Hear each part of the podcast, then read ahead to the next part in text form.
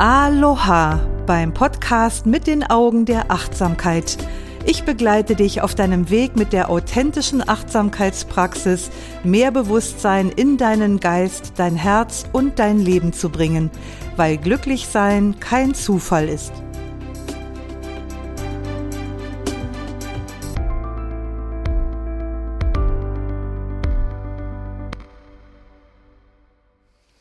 Liebe Gabriele, wie schön, dass du dabei bist und dass du Lust hast, heute mit mir ein Interview zu führen zum Thema gewaltfreie Kommunikation. Vielleicht magst du dich einfach selbst mal vorstellen.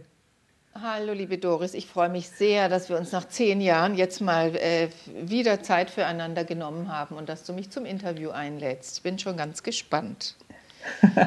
ja, Vorstellung, ja, was sage ich denn zu mir? Die gewaltfreie Kommunikation ist unser Thema heute. Und die gewaltfreie Kommunikation hat mich gepackt Mitte der 90er Jahre, als ich noch in der Bank unterwegs war, in meinem ursprünglichen Antiberuf. Aber ich habe lang und gern dort gearbeitet. Und dann war es an der Zeit für eine Veränderung. Dazu erzähle ich dann nachher was. Ich bin jetzt über 20 Jahre selbstständige Beraterin und Trainerin mit dem Schwerpunkt der gewaltfreien Kommunikation und zusätzlich Schwerpunkt Organisationsentwicklung. Also ich gehe in Unternehmen überall dort, wo, es, äh, wo die Kommunikation, an der Kommunikation gefeilt werden will, wo es um Führung und Leadership geht, wo Kulturen verändert werden hin zur Menschlichkeit und wo Menschen einfach mehr Freude an der Arbeit haben wollen. Das ist der eine Teil und der andere Teil, ich bilde, ich habe schon Hunderte oder Tausende dürften es jetzt gewesen sein, Menschen ausgebildet in gewaltfreier Kommunikation. Das in kurzen Worten. Wow, ich bin beeindruckt und genau deshalb bist du da. Und mich interessiert natürlich total brennend und ich denke, das interessiert die Zuhörer auch. Wie bist du eigentlich zur gewaltfreien Kommunikation gekommen oder wie ist sie zu dir gekommen? Also ich habe mich gefragt, ob es damals vielleicht irgendetwas gegeben hat, was dich bewogen hat, diesen Weg einzuschlagen? Gab es vielleicht irgendeinen Auslöser in deinem Leben dafür? Also wie kam es dazu, dass du dich der gewaltfreien Kommunikation so zielgerichtet zugewendet hast? Ja, das, da erzähle ich gerne drüber, denn das war ein, im Ursprung war es ein schmerzlicher Auslöser, der aber extrem wichtig für mein Leben war. Also ich muss dazu sagen, ich hatte von zu Hause aus in meinen, weder in der Kindheit noch in der Jugendzeit gelernt, äh, so zu kommunizieren, dass man konstruktiv äh, zusammenkommt, wenn man unterschiedliche Meinungen hat. Und äh, das ist mal der, der eine Hintergrund von mir. Und das hat sicher auch dazu geführt, dass eine Veränderung, eine berufliche Veränderung damals in der Bank mich sehr schmerzlich getroffen hat. Wir bekamen eine neue Führungskraft von außen und wenig war noch wie vorher. Ich habe mich unwohl gefühlt und kam dann so auf den Punkt, dass meine Werte einfach nicht mehr gelebt wurden. Speziell Offenheit und Wertschätzung. Und es hat sich daran gezeigt, dass mehr über andere Menschen gesprochen wurde, statt mit ihnen. Also das hat mich wirklich schmerzlich berührt und fast ohnmächtig gemacht. Ich habe auch gesehen, in meinem Team waren die Kolleginnen und Kollegen wie gelähmt, hatten Angst, was will denn der neue Chef, wir hören überhaupt nichts. Es wurde kaum noch gelacht bei der Arbeit. Das war so mein Auslöser, wo ich gemerkt habe, also jetzt nimm die Beine in die Hand. Du kannst die anderen nicht ändern, aber du kannst dich selber verändern. Und dann habe ich unzählige Ausbildungen in unterschiedlichen Richtungen gemacht, NLP, systemisches Coaching, Mediation und, und, und. Aber alles hat noch nicht so recht am Arbeitsplatz gefruchtet.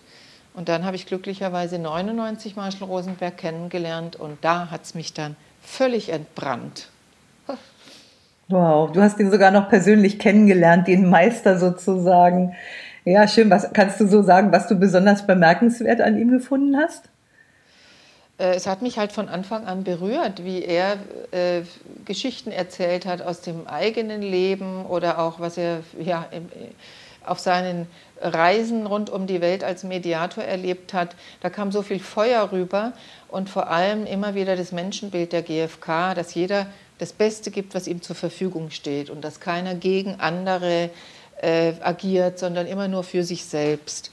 Und das hat mich so ergriffen, dass ich dachte, wow, wenn ich so in die Welt schauen könnte, dann könnte das viele meiner Probleme lösen, auch am Arbeitsplatz. Ja, mein Feindbild auflösen und das hat dann hinterher auch ziemlich gut geklappt und hat mich völlig fasziniert. Wow.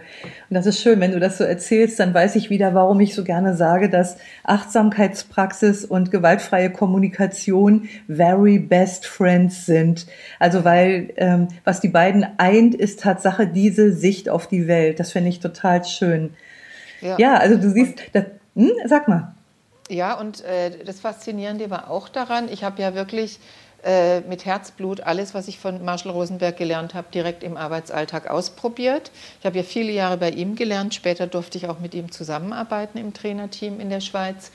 Und das, was ich da umgesetzt habe, das hat auch Früchte getragen. Ja, ich hab, konnte hinter Feindbilder, Feindbildchef wieder den Menschen sehen. Ich habe in unserem Team durch meine Offenheit, durch das Zeigen meiner Gefühle auch bewegt, dass die Menschen wieder Vertrauen gefasst haben und sich getraut haben, ihre Meinung zu sagen. Es wurde wieder mit Spaß gearbeitet und als kurzes Fazit, das hätte ich mir nie vorstellen können, dass ich aus eigener Kraft so viel bewegen kann, die Welt so zu verändern, wie, sie mir, wie ich sie gerne sehen möchte. Ja, wunderbar. Also das deckt sich Tatsache auch so mit dem, warum ich Achtsamkeitslehrerin geworden bin. Wundervoll. Also das ist ja so ein ganz spezieller Bereich auch im, äh, im Unternehmen. Ich habe selber mal versucht, vor vielen, vielen Jahren mal so einen Basiskurs, Basisseminar zu geben äh, in einem Unternehmen und das hat überhaupt nicht funktioniert, weil ich einfach viel zu sehr in dieser sogenannten GFK-Sprache unterwegs war. Zumindest war das so vor 15, 20 Jahren immer noch so, dass diese Sprache so etwas sehr verschwurbelt war, pädagogisch, psychologisch. Man merkt das auch so ein bisschen, wenn man das Buch von Rosenberg liest. Und das war, fiel mir sehr schwer, das ähm, in die Business-Sprache und den Business-Alltag umzusetzen. Und du und deine Kollegin Vera Heim, ihr habt jetzt also dann die GfK fürs Business angepasst. Und mich würde jetzt mal interessieren, und ich denke die Zuhörer auch, was musstet ihr verändern? Also was bedeutete die Anpassung an die Sprache der Berufswelt? Also was ist anders an der Sprache von gewaltfreier Kommunikation im Job, als man das jetzt zum Beispiel so in pädagogischen Büchern liest? Was ist so das Besondere an dieser Arbeit in Unternehmen? Hm. Also als besonders würde, würde ich sagen, wie du sagst, es gab ja damals keine Vorbilder im Business, ja, und auch keine Bücher. Wir waren ja froh, dass das Grundlagenwerk von Marshall dann 2001 äh, ins Deutsche übersetzt wurde. Das heißt, wir waren selber gefragt, das zu adaptieren, in Anführungszeichen, weil der Kern, der Inhalt und die Haltung ist ja das Gleiche. Aber, aber wie erreiche ich die Menschen? Das Ziel ist ja immer, Verbindungen hinzukriegen mit den Menschen. Mhm. Und dadurch, dass wir beide einen ähnlichen Hintergrund hatten, Bankbranche oder wäre auch noch die IT-Branche zusätzlich, haben wir halt wahnsinnig viel selber getüftelt in unserem Umfeld. Ich war ja damals noch angestellt als Führungskraft und, und, durch, und das Ausprobieren hat mir einfach wahnsinnig viel geholfen, eine Sprache zu entwickeln, die mir entsprochen hat und die die Menschen äh, in meinem Arbeitsumfeld auch gut annehmen konnten. Also eigenes Ausprobieren war es. Ja, Hast du zufällig, ist also jetzt vielleicht ein bisschen möglicherweise überfordernd, dann stoppst einfach, aber so ein Beispiel dafür? Also es gibt ja manchmal so Sachen, Sätze oder so Situationen, wo man sich daran erinnert und sagt, das habe ich direkt in die Sprache übersetzt oder so. Hast du vielleicht ein Beispiel da jetzt so spontan? Äh, ich also bevor wir zum Beispiel kommen, fällt mir jetzt noch ein, die Frage wird mir heute auch häufig gestellt in den offenen Führungsseminaren oder in den Inhouse-Trainings, wo die GfK der Schwerpunkt ist. Und ich arbeite dann mit den Menschen zusammen, äh, auch wenn sie Bedenken haben, dass man Gefühle outen kann. Ja, mhm. machen wir viele praktische Übungen. Also ich mache ja sehr erlebnisnah das Training und hinterher werten wir es dann aus und dann zeigt sich immer wieder, dass es im Business meistens um fünf, sechs jeweils fünf, sechs Gefühle geht. Auf der einen Seite, die zu unerfüllten Bedürfnissen führen oder auf der anderen Seite, die mhm. zu erfüllten Bedürfnissen zeigen. Ja? Also wenn irgendwas zwickt, dann sind die Menschen meistens irritiert, frustriert, unzufrieden, unruhig vielleicht auch, vielleicht auch betrübt oder im, im höheren Grad dann auch alarmiert. Auch das passiert im Arbeitsumfeld. Ja? Und, äh, und die andere Seite, wenn Bedürfnisse erfüllt sind, dann, ja, dann bin ich froh oder erleichtert oder freue mich oder bin begeistert sogar, zufrieden. Und das ist letztlich so ein Vokabular von ungefähr zehn äh, Gefühlen, die zu den wesentlichen Bedürfnissen im Business führen. Also das nimmt den Menschen dann auch so die Skepsis, äh, wenn jemand mal sagt, so kann man doch nicht reden. Weil letztlich sind es mhm. immer die gleichen Gefühle und die führen auch meistens zu den gleichen Bedürfnissen im Arbeitsumfeld. Wertschätzung ist das, was am meisten zu kurz kommt, wonach die Menschen sich sehnen. Und das kann sich oft ganz einfach ausdrücken, indem jemand mal kurz sagt, wow, super, danke für deine Arbeit. Ja, man kann es noch ausführlicher machen, aber gesehen werden mit dem eigenen Tun, das ist, darum geht es am allerhäufigsten. Und dann auch um Wertschätzung drückt sich auch darin aus, einbezogen zu sein in Dinge, äh, was die Menschen betrifft. Dann geht es auch oft um Sinn und Wirksamkeit und letztlich Kooperation und Augenhöhe. Das sind so aus meiner Erfahrung die, die, der Dreh- und Angelpunkt, worum sich viele Konflikte drehen. Wie, ja, wie klingt es mit Blick auf deine Ursprungsfrage? Schlüssig. Schlüssig. Also ich hatte jetzt gerade noch, noch so ein bisschen gehofft, ob so, ob so direkt so, so ein Satz oder irgendwie so eine Art der Formulierung war, wo man gesagt hat, also da, so würde man das im pädagogischen Bereich sagen und das kann man aber so im Unternehmen nicht sagen. Ich habe gerade selber nach einer Formulierung gesucht, aber das ist in so einem Interview natürlich ein bisschen schwierig, das direkt aus, aus der Hüfte zu schießen, ja. Ja, aber vielleicht, was, was doch jeder kennt, ob privat oder beruflich, jemand kommt, äh, kommt nicht zur vereinbarten Zeit. Ja? Wie spreche ich das an? dann, dann benenne ich das faktisch ohne zu bewerten und sage, äh, du, wir waren um, äh, um neun verabredet, du kommst äh, 15 Minuten danach. Äh, ich bin jetzt irritiert und würde es gern, gern verstehen, was ist denn los? Ganz klare, pragmatische Sprache. Also man muss da jetzt nicht kommen mit diesem klassischen, äh, was, was macht denn das jetzt mit dir? Was hat das jetzt mit dir zu tun oder so, sondern ganz klare, pragmatische Sprache. Und ich glaube, das ist schon eine gewisse Kunst, die du und ähm, auch Vera, die ihr so habt, das eben so klar und pragmatisch rüberzubringen. Und ich kann mir auch vorstellen, dass ihr damit sehr gut ankommt in den Unternehmen, dass ihr ernst genommen werdet damit. Ja, ich mache gute Erfahrungen damit. Und weil das ist was, was, was die Menschen dann, denen auch Sicherheit gibt, ja, dass das auch, dass sie sich nicht verbiegen brauchen, sondern im Gegenteil, dass es Klarheit gibt, wenn sie so ein Vokabular als Werkzeug haben. Weil dahinter geht es ja eh um mehr, nämlich in eine bestimmte Haltung zu kommen. Ja, das ist total spannend. Gibt es eigentlich auch Unternehmen, wo du sagen würdest, für die ist das nichts? Lass mich einen Moment überlegen weil ich arbeite ja nur in denen, für die es was ist. Aber ich habe auch in meiner früheren Trainingszeit habe ich ja auch andere Trainings gemacht für weibliche High Potentials und habe da einige Jahre lang äh, Trainings für, für weiblichen Führungsnachwuchs auch in der öffentlichen Verwaltung gemacht. Und da erinnere ich mich, da kann es durchaus sein, dass im Bereich öffentliche Verwaltung, da mag sich in der Zwischenzeit auch einiges geändert haben. Ich arbeite da schon lange nicht mehr. Aber dass da die Menschen doch sehr viel Sicherheit erlebt haben, wenn es einen bestimmten Führungsstil gibt, der mhm. vielleicht tendenziell noch dominant autoritär ist. Das heißt, du meinst, dass die einfach an diesen ähm, Strukturen festhalten, auch wenn sie unheilsam sind, weil sie ihnen vertraut sind. Genau, jedes, jedes Handeln dient ja der Erfüllung von Bedürfnissen. Mhm. Und wenn Sie dadurch Sicherheit erleben und Vertrautheit, wissen, woran Sie sind, dann tun Menschen das weiter, was sie kennen. Das ist natürlich nicht so wie mhm. Unternehmen der Wirtschaft den, äh, den, den Druck haben, auch nachhaltig wirtschaftlich erfolgreich zu sein. Dann muss man sich schon mal Gedanken machen, was, was heißt es dann auch für unsere Kultur und wie wollen wir miteinander umgehen. Das schließt aber auch nicht aus, dass ich, ich will die jetzt nicht stigmatisieren, die öffentlichen Verwaltungen. Es gibt ja auch kleinere Teams in so einem großen äh, Komplex. Und da kann es, es richtet sich ja immer nach der Führungskraft, welche Werte möchte sie leben. Mhm. Und es schließt ja nicht aus, dass eine Führungskraft, die auch dafür mhm. brennt, für Wertschätzung und Augenhöhe und Kooperation, dass die dann einen anderen Stil in ihrem Team lebt.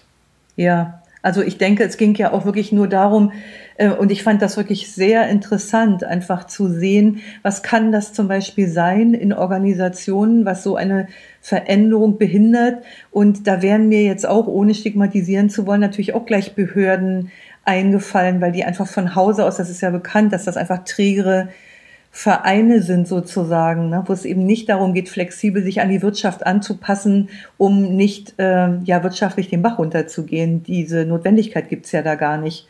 Ne? Ja, ja.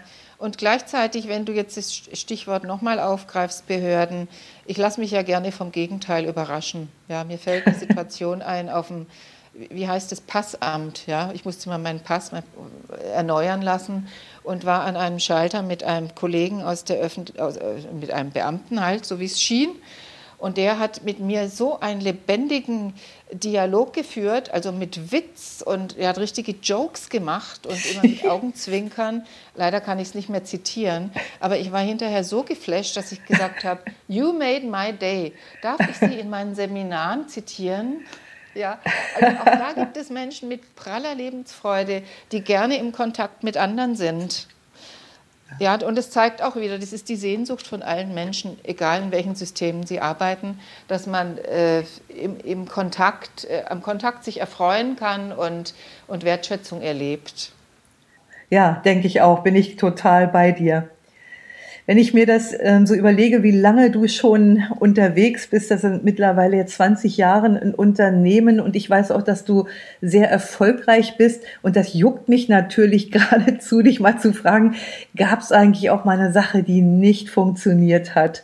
Also irgendwas, ja, wo die Umsetzung einfach nicht geklappt hat und ähm, vielleicht magst du darüber auch ein bisschen was erzählen. Wir wollen ja auch hier nicht immer nur Erfolgsstories bringen, sondern auch, es, man lernt ja manchmal, also das hat ähm, kommt nicht auf seinen Namen, Psychoanalytiker, Freud, mein Gott, Freud mal gesagt, wir lernen in der Psychoanalyse nicht durch das, was funktioniert, sondern durch das, was nicht funktioniert. Und diese Erlebnisse gibt's ja auch. Also hat es sowas bei dir auch mal gegeben? Und falls ja, würde mich mal interessieren, so woran hat es gelegen, deiner Meinung nach? Ja, da plaudere ich doch gern aus dem Nähkästchen, ja, weil für mich bedeutet Lebendigkeit auch, es ist das Freud und das Leid. Und das gehört ja in unserem Beruf ein Stück weit auch dazu, dass es halt nicht immer funktioniert, ja. Speziell so die, die ersten Jahre. Ich denke da an eine äh, große Organisation, in der ich den Auftrag hatte, für die, mit den Führungskräften, 60 Führungskräften zusammen, also das war explizit damals wertschätzende, wertschätzend führen, und mit der wertschätzenden Kommunikation. Und die hatten eine neue Geschäftsführerin und die hat sich zu Herzen genommen, alles, was so in der Pipeline war und noch nicht umgesetzt wurde, dass sie, dass sie Taten sichtbar machen wollte. Ja, also dieser, mhm. das, dieser Wunsch, Trainings zu machen, der war schon lange auf dem Tablett, aber wurde nicht umgesetzt. Gut, dann habe ich die Auftragsklärung gemacht und mir kam jetzt nichts sozusagen verdächtig vor. Ich klopfe ja da immer auf verschiedene Dinge ab, auch wie ist die Offenheit der Menschen, sich darauf einzulassen. Ja, das, da sind alle dafür, die haben sich das ja im, im, im Führungskreis alle gewünscht und da sind zwei, die, die scheinen da Widerstände zu haben. Und dann habe ich die Geschäftsführerin gebeten, äh, können Sie sich vorstellen, weil ich möchte ja auch eine wirksame Arbeit machen und Sie möchten eine wirksame Investition setzen, können Sie sich vorstellen, mit den zwei Menschen ins Einzelgespräch zu gehen und und rüberzubringen, warum Ihnen so am Herzen liegt, dass diese Maßnahme äh, gemacht wird. Mhm. Und, und, wenn Sie, und wenn Sie dann sagen, naja, aber ich sehe es nicht ein, dass Sie dann vielleicht äh, einen Vorschlag machen. Also für mich wäre es wichtig, Sie würden, Sie würden das ausprobieren, zumindest den, den minimal ersten Teil, drei Tage. Mhm. Und dann würde ich, hätte ich gerne, dass Sie wählen, ob Sie weiter dranbleiben oder nicht. Gesagt, getan, das hat er gemacht und beide Menschen kamen dann auch in die Maßnahme. Einer davon hat es dann abgewählt und einer ist geblieben. So, dann haben wir weitergemacht mit mehreren Modulen und, und ja, und ich war sehr zufrieden, wie die Menschen weiterkommen. Und, äh, aber bei manchen Führungskräften hat es irgendwie gehakt. Ich habe gemerkt, die Stimmung ist hier irgendwie komisch, ich, da ist so eine mhm. Spannung im Raum. Und dann kam eine äh, Führungskraft, der war, die, also seine Chefin war ja im gleichen äh, Team, in dem wir das Training gemacht haben, kam dann in einer Pause zu mir. Wir hatten da schon einige Module hinter uns und sagte, wissen Sie, das, was wir hier machen, ist mir so wertvoll. Ich kann das einsetzen in der Familie und äh, sehe die Riesenchancen darin. Und gleichzeitig möchte ich Ihnen ganz offen sagen, meine Chefin, die hat noch einen anderen Stil drauf und ich würde mir wirklich schaden, wenn ich jetzt das an meinem Arbeitsplatz umsetzen würde. Mhm. So kamen wir ins Gespräch. Und dann war mir klar, wo der Hase im Pfeffer liegt und wo diese Anspannung herkam. Mhm. Sie, äh, es gab da wirklich eine Führungskraft, die noch mit Angst geführt hat. Und deswegen sind die Menschen auch nicht ganz so mitgegangen. Das mhm. habe ich war ich dann sehr traurig drüber, weil ich hätte mir ja gewünscht, dass alle dafür brennen mhm. und konnte es dann aber auch richtig gut nachvollziehen durch dieses offene Wort. Ja. ja. Und weil der, die junge Führungskraft sagte, ich halte die zwei Jahre noch aus, solange, die, solange sie noch da ist, aber ich vergesse das nicht, was wir hier machen. Ich setze es auch in meinen anderen Lebensbereichen um. Also ich habe auch das äh, manchmal so in Seminaren erlebt. Ich habe ja auch viele Seminare in Unternehmen ge gegeben, dass so Menschen sind, die sich äh, geradezu berufen fühlen äh, in, in, zu einer, ich nenne das immer so Ja-Aber-Haltung, dass es im Grunde egal ist, was man vorstellt und was man sagt, dass immer so diese verschränkten Arme kommen, Ja, aber und äh, wo man dann schon merkt, dass das wirklich Programm, das geht hier gar nicht mehr um die Sache irgendwie, sondern das geht eigentlich um was ganz anderes. Kennst du sowas auch? Und ich denke mal, du kennst das wahrscheinlich auch, oder? Also ja, aber an sich kenne ich sehr gut. Und die Frage ist für mich natürlich und interessiert wahrscheinlich auch unsere Hörer so, wie gehst du als Trainerin für GfK mit solchen Menschen beziehungsweise mit solchen Situationen um? Weil ich mhm. sehe unsere Hörer schon so ein bisschen zuhören, Mann, ich, das kenne ich auch. Würde mich mhm. gerne mal interessieren, wie macht sie das? Wie geht sie damit um? Mhm. Also zum einen gibt es zum Thema Ja, aber habe ich eine spezielle Sequenz, die wir auch im Training ausprobieren. Aber das ist jetzt nicht der Punkt, wie gehe ich jetzt erstmal damit um. Äh, das, wenn, wenn jemand ja, aber, ich meine, ich höre das ja. Ne? Jemand sagt, er verschränkt ja nicht nur die Arme, sondern er sagt ja auch was hinter dem Ja, aber. Und das sind im Prinzip eigentlich wunderbare Chancen, die GfK ein Stück vorzuleben. Jemand hat den, den ersten Tag, den zweiten Tag in dem Training, wo es jetzt wirklich klassisch um die GfK im Arbeitsleben geht, und dann sagt er vielleicht, ja, aber das, das kann doch nicht funktionieren. Können wir sowas mal machen? Ja, klar. Mhm. Hast du Lust, mal diese Rolle einzunehmen? Und ich, ich versuche, in Kontakt zu kommen. okay, gut. Dann kommt jetzt das Ja-Aber von deiner Seite. Ja, das ist ja irgendwie alles ganz gut und ganz schön, Frau Lindemann, was Sie, was Sie uns hier erzählen. Aber wenn ich so sehe, wie meine Kollegen sich im Alltag verhalten, glaube ich einfach nicht, dass das funktioniert. Aha. Äh, klingt irgendwie, als ob Sie da ziemlich skeptisch wären und wäre es Ihnen wichtig, dass, dass das auch funktioniert? Ja, also ich würde das schon total gut finden, aber wie gesagt, ich glaube, das geht bei uns nicht. Aha. Ja, kann es sein, dass Sie sich da Sorgen machen, weil Sie wirklich vertrauen können, dass Sie mit dem Gelernten auch was anfangen können? Ja, ja, ja, ja klar. Das, ich denke, das wird hier möglicherweise gar nicht umgesetzt. Mhm. Ja, und klingt für mich auch fast ein bisschen so, als ob sie das auch betrübt, weil sie gerne eine Veränderung in ihrem Umfeld sehen möchten. Ist das so? Also ich würde es toll finden, wenn hier alle Mitarbeiter nach, äh, nach gewaltfreier Kommunikation miteinander umgehen. Aber wie gesagt, ich, so wie die hier alle unterwegs sind, glaube ich nicht, dass das klappt. Mhm, da ist noch Skepsis da. Und sie, aber Sie würden es toll finden. Ja, auf jeden Fall.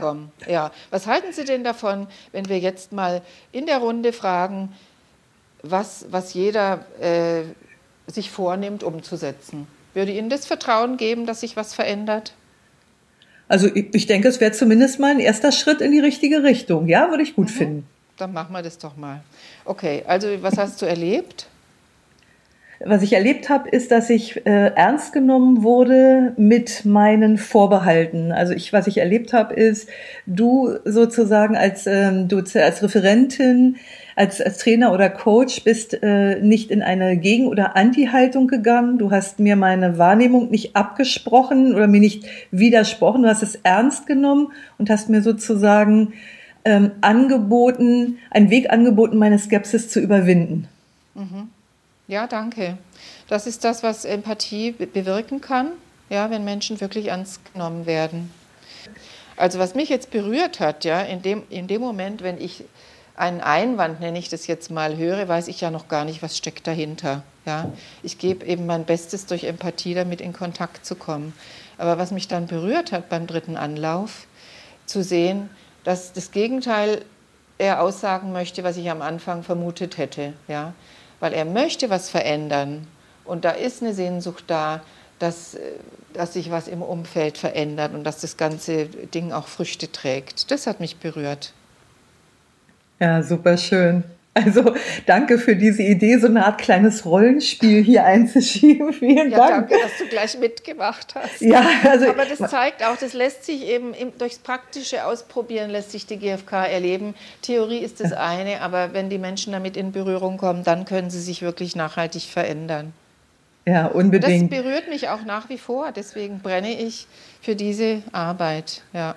Das ist total schön. Also, weil, also ich kann mir vorstellen, dass du ja auch als äh, Trainerin selber für dich auch lernst, in gewisser Weise unangreifbar zu sein, weil manchmal kommen ja solche Ja-Aber-Geschichten so ein bisschen gefühlt rüber wie so eine Attacke oder wie so ein Angriff und sich davon einfach nicht provozieren zu lassen, sondern als der beste Mensch zu, ähm, zu handeln oder äh, mit der Situation umzugehen, der wir sein können. Das ist einfach ein super schönes Geschenk der gewaltfreien Kommunikation. Also sie bringt, wenn du so willst, ja das Beste in uns hervor. Genau, und, und, und sie, äh, sie, sie bestärkt uns oder führt uns immerhin, immer dahin zurück, wenn ich mit meiner Quelle verbunden bin, mit meiner menschlichen Quelle. Ja, dann bin ich, habe ich einen guten Stand und dann kann ich auch, wenn ich selber genährt bin, erst dann kann ich meine einfühlenden Ohren nach außen aufstellen. Das ist der Dreh- und ja. Angelpunkt. Und da ja. haben wir wahrscheinlich schon die, eine weitere Berührung mit Achtsamkeitstraining. Habe ich gerade eben gedacht, habe ich gerade gedacht, weil das genau diese Basis ist, die wir eben auch anstreben und ähm, das ist ja auch in den Kursen, haben wir ja so einen Übergang irgendwann, wenn wir anfangen, ähm, Achtsamkeit in die Kommunikation einzubringen, ganz bewusst. Wir nennen das den Übergang von, von der intra, äh, intrapersonellen zur interpersonellen Praxis, wo wir plötzlich den Kreis um uns herum weiten und den anderen mit einbeziehen. Also das ist im Achtsamkeitstraining ist das äh, eine ganz neue Dimension, wenn ein anderer plötzlich mit dabei ist. Was braucht eben wirklich eine ganz lange Zeit der Vorbereitung des der Bereitung des Bodens, wenn man so will. Ja. Und das wieder berührt mich jetzt auch, weil ich da so die starke äh, Verbindung zur GfK sehe. Ich habe ja, ich, über Jahre höre ich von Menschen, die neu sind, die GfK noch gar nicht kennen. Ach, ja, ja, da geht es um Kommunikation. Ne? Ja, ja. Und, aber was, was der Hintergrund ist ja gar nicht so offiziell offensichtlich bekannt. Ja? ja? Es geht ja um Bewusstwerdung. Es geht um Bewusstwerdung. Und daneben, das, das schöne Beigeschenk ist praktisch das Kommunizieren nach außen, ne? das Interpersonelle. Ja. Aber erstmal geht es nach innen. Ja. Das, ist, das erlebe ich auch so, dass viele das unterschätzen. Also, dass ich, deshalb verbinde ich Achtsamkeit und GFK eben auch so gerne miteinander, dass ich sage, dass es einfach, es gibt in der buddhistischen Lehre, im, im edlen achtsamen Pfad, äh, gibt es die, äh, ein Pfadglied ist die rechte Rede, die Buddha propagiert hat. Und die Frage ist dann, wie kann ich denn rechte Rede im Alltag umsetzen? Was bedeutet achtsame Kommunikation im Alltag? Also das Essentielle ist für mich wirklich achtsames Zuhören, achtsames Reden, aber auch die Selbstklärung finde ich wichtig.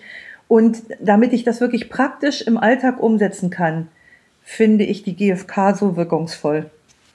Ja, ja, also erstmal soweit schon mal vielen Dank. Mich interessiert aus Unternehmenssicht noch eine Frage, weil wenn ich in Unternehmen unterwegs war, kommt immer wieder diese Frage der Evaluation. Also die Frage ist, wie kann ich irgendwie messbar machen, wenn ich jetzt ähm, als Unternehmer sage ich mal, ich gebe da mal 20.000 Euro für so ein Training aus, wie kann ich bei solchen weichen Faktoren ähm, den Erfolg messen. Ist das überhaupt möglich, weil das ja eine sehr subjektive Angelegenheit ist? Ähm, kannst du mir dazu irgendwie mehr sagen? Gibt es da irgendwas auf dem Sektor der GfK? Hm. Also ich investiere nicht so viel Energie in äh, Evaluationen, hm. erst recht nicht um, in, in, in Rechenexempel sondern ich setze eher den Faktor darauf, auf einen guten Transfer. Das heißt, ich bespreche vorher mit den Auftraggebern, was wäre denn das, das tollste Ziel, das dabei rauskommen könnte.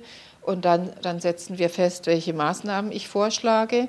Und da kann zum Beispiel auch mal dazu gehören, dass wir nach den Einheiten oder zwischen den Einheiten auch Transfer-Coaching machen, dass die Menschen dann mit ihren aktuellen Themen eins zu eins äh, reflektiert und versorgt werden. Und je, je, länger und nachhaltiger die Etappe ist, desto mehr verändert sich auch im Arbeitsumfeld. Mhm. Und dann äh, kann es sein, dass wir als Gruppe auch immer mal wieder zusammenkommen und die Menschen erzählen, was es zu feiern gibt. Feiern ist so ein stehender Begriff. Ne? Also was konnte ich umsetzen, wo ich wirksam sein konnte.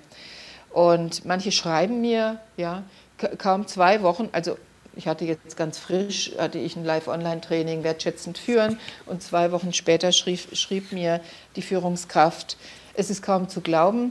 Ich habe ich hab es zum ersten Mal geschafft, nach einem Jahr Online-Meetings mit meinem Team und mehreren inständigen Bitten, Sie mögen doch Ihre Kamera anmachen. 99 Prozent hatten die Kamera aus.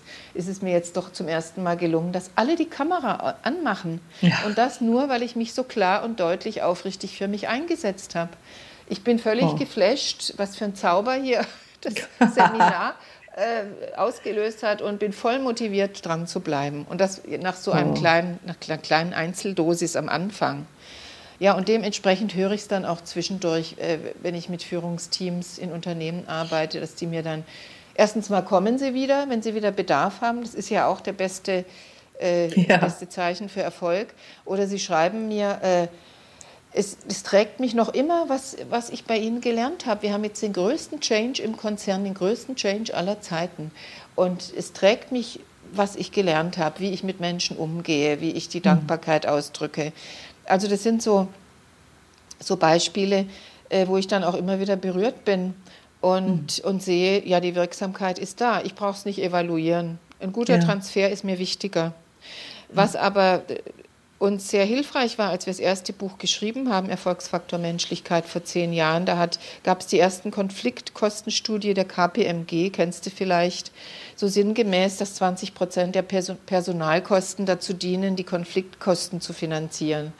Mhm. Also, mhm. und da habe ich mich gefreut, haben wir uns gefreut, weil viele Menschen glauben ja erst, was auf Papier errechnet wurde. Ja, eben. Ja, das unterstützt es dann. Aber letztlich ist der Erfolg, äh, was die Menschen bewegen. Ja. Ob, wie zufrieden sie sind, wie sie, wie sie ihre Energie für die Arbeit und nicht für Konflikte dann einsetzen brauchen. Es tut mir so gut, das zu hören. Das kannst du dir gar nicht vorstellen, weil ich nämlich selber irgendwann in den Unternehmen auch an einem Punkt war, wo ich das echt nicht mehr hören konnte.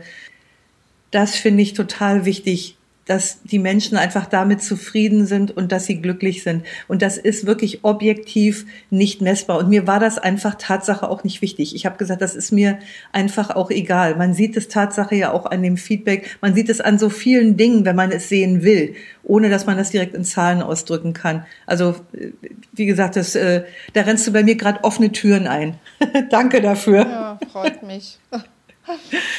ja, super schön. Ich habe, wenn ich, wenn ich mal äh, mit Menschen rede, die noch nicht so viel Kontakt damit hatten, die, also gerade im Business, die haben so ein bisschen Schiss davor, weil sie gar nicht so richtig wissen, was sie erwartet. Und was ich öfter höre, ist, dass sie Angst haben, irgendwie als führungsschwach oder als Weicheier zu gelten, wenn es zum Beispiel darum geht, die eigenen Gefühle auch äh, auszudrücken oder dass sie äh, oder dass Menschen Angst haben, sich irgendwie nackig zu machen dabei. Also sie haben so das Gefühl, sie haben eine professionelle Maske und die müssten sie dann ablegen und dann sind sie nackt und hilflos und jeder macht sich über sie lustig oder fällt über sie her. Wie ist deine Erfahrung oder was kannst du jemandem raten, der solche Ängste hat? Sind die begründet? Äh, begründet sind sie, weil, weil Bedürfnisse dahinter stehen. Ja, und auch das gilt es wieder empathisch zu hören. Äh, dass der Mensch sich möglicherweise Sorgen macht, äh, weil er Angst hat, sich verbiegen zu müssen oder weil er Angst um Akzeptanz hat. Ja, und das erstmal abzuholen, ist, ist ja ganz wichtig, dass die Menschen wieder ja, sich sicher fühlen können und auf ein Probierfeld einlassen können. Wenn wir in, in den Trainings über längere Etappen zusammenarbeiten, dann zeigt sich ganz automatisch, dass diese Angst davor, äh, als Weichei zu gelten, dass die sich auflöst, wenn wir Schlüssel beleuchten, wie was ist der Unterschied zwischen äh, Verletzlichkeit und, und Schwäche. Ja. Ah, mhm. und das ist vielleicht möglicherweise auch wieder eine Brücke zur Achtsamkeit. Verletzlichkeit in der GfK heißt, ich bin bereit, meine eigenen Gefühle zuzulassen.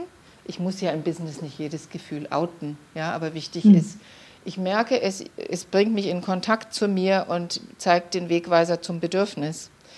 Und dass ich es nicht wegpresse, weil das Wegpressen, das weißt du, ist wie ein mit Luft gefüllter Ballon, den ich versuche, über, unter Wasser zu halten. Genauso nenne ich das auch.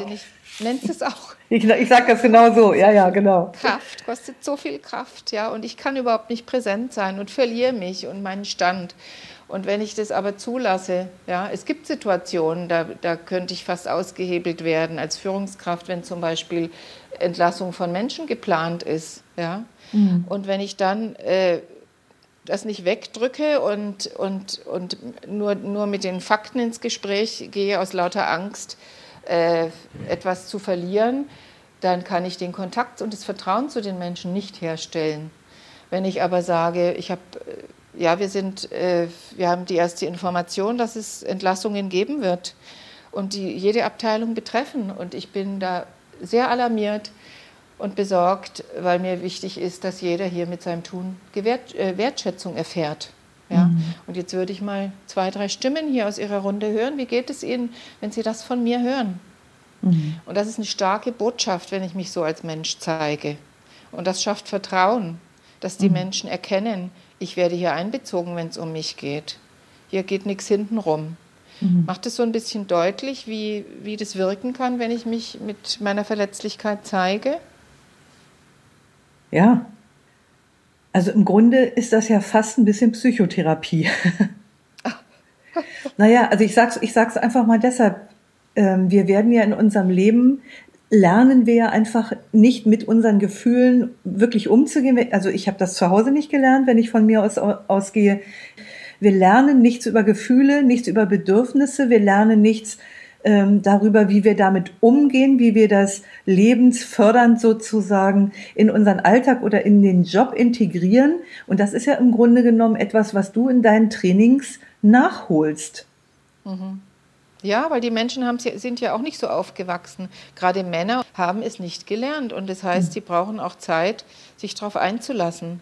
Und Angst ist da ein ganz heißes Thema. Ja, natürlich sage ich nicht als Führungskraft, ich, ich habe Angst, aber ich mhm. kann das umschreiben, kann sagen, ich mache mir richtig Sorgen. Ja, ja weil ja. mir hier wichtig ah. ist, äh, die Nachhaltigkeit oder oder. Und du fragst ja auch, was gebe ich ihnen an die Hand?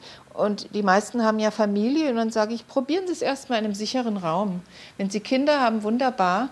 Äh, überlegen Sie mal, wann immer Sie Angst haben, was Ihr fünf-, sechsjähriges Kind macht. Ja? Und dann kommen schon so Experimentiererlebnisse, dass Sie sagen, du, wenn du hier in der Badewanne rumturnst äh, und ausrutscht, habe ich eine Riesenangst, weil ich möchte, dass du heile bleibst. Kannst du das, das Tanzen auf nachher verschieben, wenn du wieder trocken bist? Also da habe ich ein super Testfeld in der Familie bei meinen Lieben, weil da gibt es ja auch ja. Ängste. Ja, ja, das ist total schön. Das sage ich bei mir in den Trainings auch oft, ähm, dass man das erst in einem sicheren Umfeld üben sollte, bevor man sich dann irgendwie an größere Aufgaben ranwagt. Ja, tolle Idee, toller Tipp, den unsere Hörer hier heute mitnehmen. Schon mal wundervoll. Ja, wir haben jetzt ein paar Mal auch schon über Achtsamkeitspraxis gesprochen. So, ähm, wenn du mal so aus deiner Warte guckst, glaubst du, ähm, dass die Achtsamkeitspraxis oder wie die Achtsamkeitspraxis diesen sogenannten lebensfördernden Sprach, ich mag dieses Wort so gerne, diesen lebensfördernden sprachlichen Ausdruck fördern kann? Meditierst du vielleicht manchmal auch ähm, in deinen äh, Seminaren oder so bringst du Achtsamkeit in irgendeiner Form mit ein? Also das würde mich jetzt mal so interessieren, wie deine Erfahrungen sind so an der Schnittstelle von Achtsamkeit, äh, Querstrich Meditation und gewaltfreier Kommunikation. Ja, sehr gerne. Also meditieren, Kurzmeditation mache ich äh, von Anfang an in den Trainings. Allein schon, wenn wir mit Führungskräftetrainings, da sind ja die Einheiten immer äh, kurz, ja. Wenn ich zweieinhalb, drei Tage als Startmodul habe, dann fange ich meistens schon am zweiten Tag mit einer kurzen Morgenmeditation an und sei es nur Stille.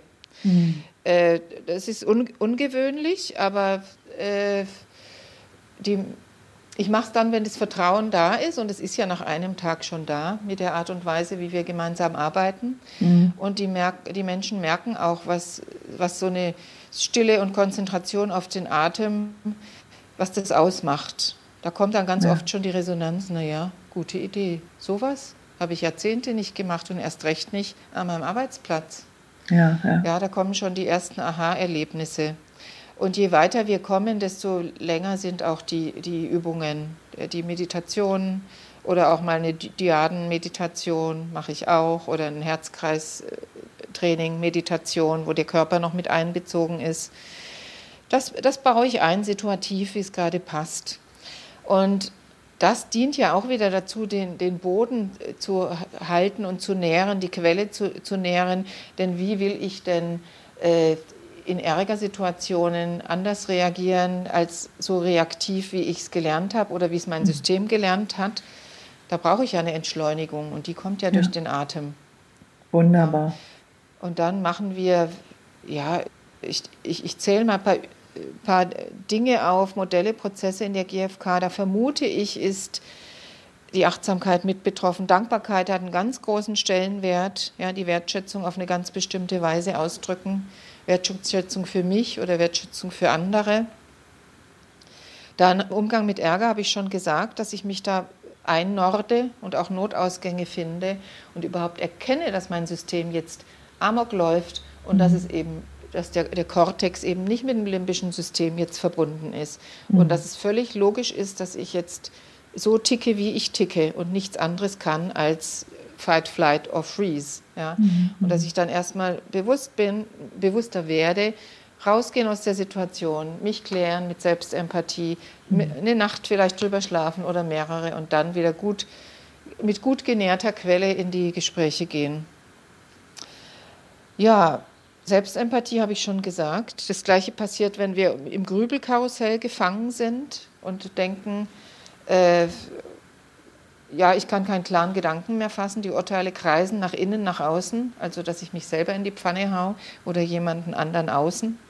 Auch das ist äh, nur mit Bewusstheit erkennbar, stoppbar und veränderbar. Ja, und letztlich äh, geben immer die Leitlinien in der GfK auch einen guten Anker, mich daran zu erinnern. Wie war das nochmal? Wenn ich im Grübelkarussell gefangen bin und mich selber in die Pfanne hau, weil ich denke, ich hätte jetzt einen Misserfolg hingelegt, dann hilft, das passiert ja sogar mir noch manchmal nach 20 Jahren. Ja, ja, ja, klar. Mhm. Und dann ist es ungeheuer wichtig, mich zu erinnern. Die Leitlinien in der GfK gelten nicht nur für andere, sondern auch für mich. Zum Beispiel, ja. jeder Mensch tut zu jedem Zeitpunkt das Beste, was ihm gerade zur Verfügung steht. Aufatmen, und das ist ja. so ein äh, wohltuender Satz, ja, dass ja. ich Mitgefühl für mich, äh, mich entsinne, dass das wichtig ist. Ja. Sich innerlich ausrichten, nenne ich das.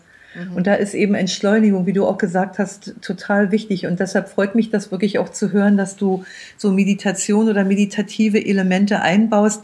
Ich glaube, dass das heute sehr viel einfacher ist. Also als ich das vor 20 Jahren mhm. ähm, versucht habe, war das noch eine echte Gratwanderung. Und ich glaube, dass die Menschen heute ähm, da sehr viel offener sind.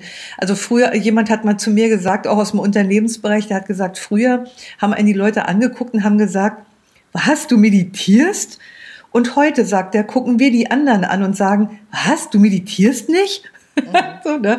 Also wie willst du dich immer wieder innerlich ausrichten? Wie willst du aus deiner Reaktivität aus heraustreten und selbstbestimmt handeln, wenn du nicht meditierst, ne? wenn du nicht lernst, das innere System so ein bisschen in den Griff zu kriegen?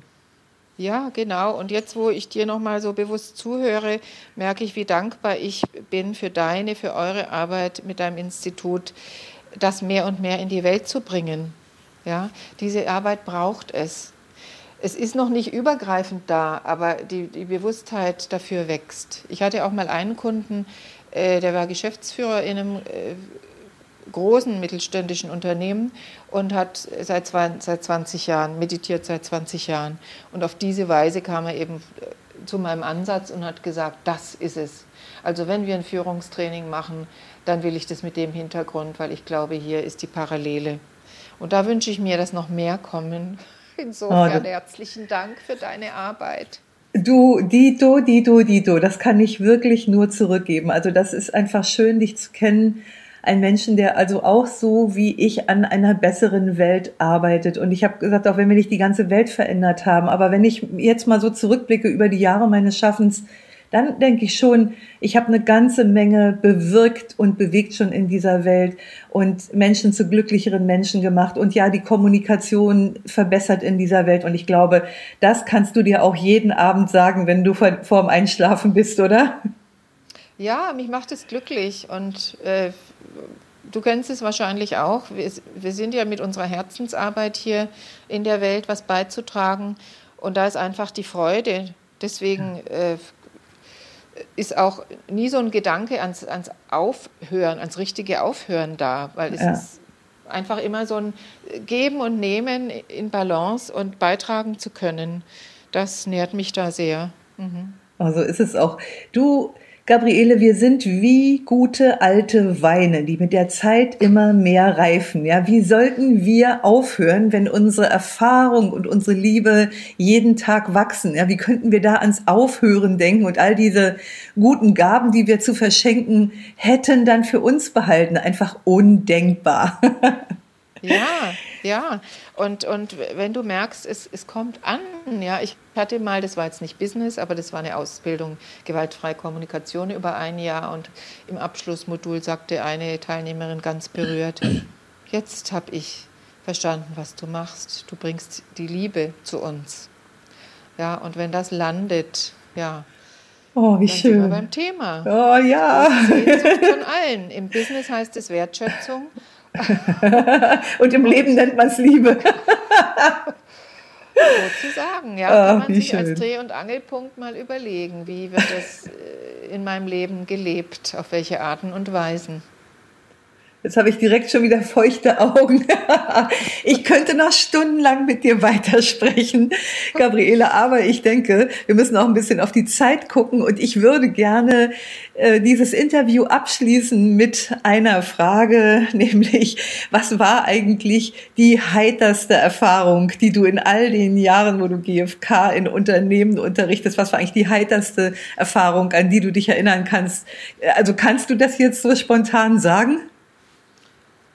Also die heiterste, da denke ich an unzählige Momente des Lachens in unseren Trainings. Ja, es gibt immer viel zu lachen, weil sich die Menschen ertappen in ihren alten Mustern und dass sie einfach nicht alleine sind.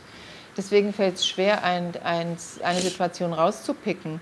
Und warte mal, gleichzeitig äh, fällt mir ein junger Familienvater ein, der war äh, im Inhouse-Seminar, Führungsseminar. Wir hatten drei Tage und das fing spät an, erst um, um 10 Uhr, war ein Live-Training damals noch. Und, und es war Ferienzeit und er, er wollte die Zeit nutzen, um vorher noch mit seinen, mit seinen beiden Kindern am, gemeinsam das Frühstück zu genießen. Das hat aber beim Töchterchen nicht so geklappt, weil die äh, gerne im Bett liegen wollte. Ja, und er hat sie mehrmals gerufen und sie kam nicht.